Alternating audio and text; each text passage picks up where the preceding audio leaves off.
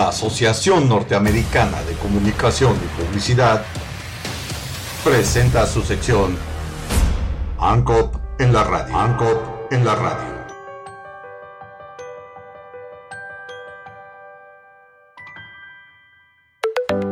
El pangolín, el mamífero más traficado del mundo.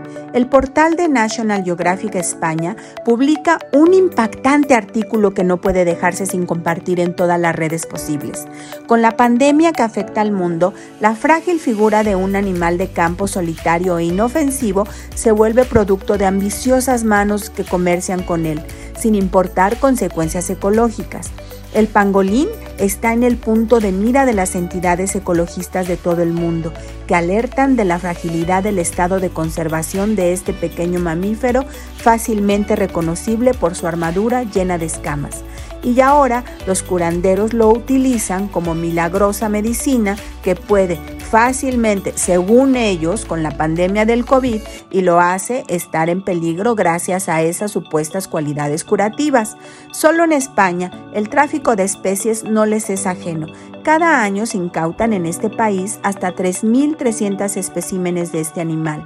Por este motivo, la ONG ha lanzado la campaña Stop tráfico de especies, precisamente para pedir apoyo hacia una regulación que ponga freno a estos crímenes medioambientales. Son ocho especies las que están amenazadas. De estas, dos han sido colocadas en peligro crítico por la Unión Internacional de Conservación de, de la Naturaleza y por tanto dentro de los animales en vías de extinción. Ante el creciente tráfico por el valor de sus escamas, lo convierte en el mamífero más afectado por el tráfico de especies, especialmente en Asia. Organizaciones internacionales conservacionistas alertan del declive de este animal en serio peligro de desaparecer.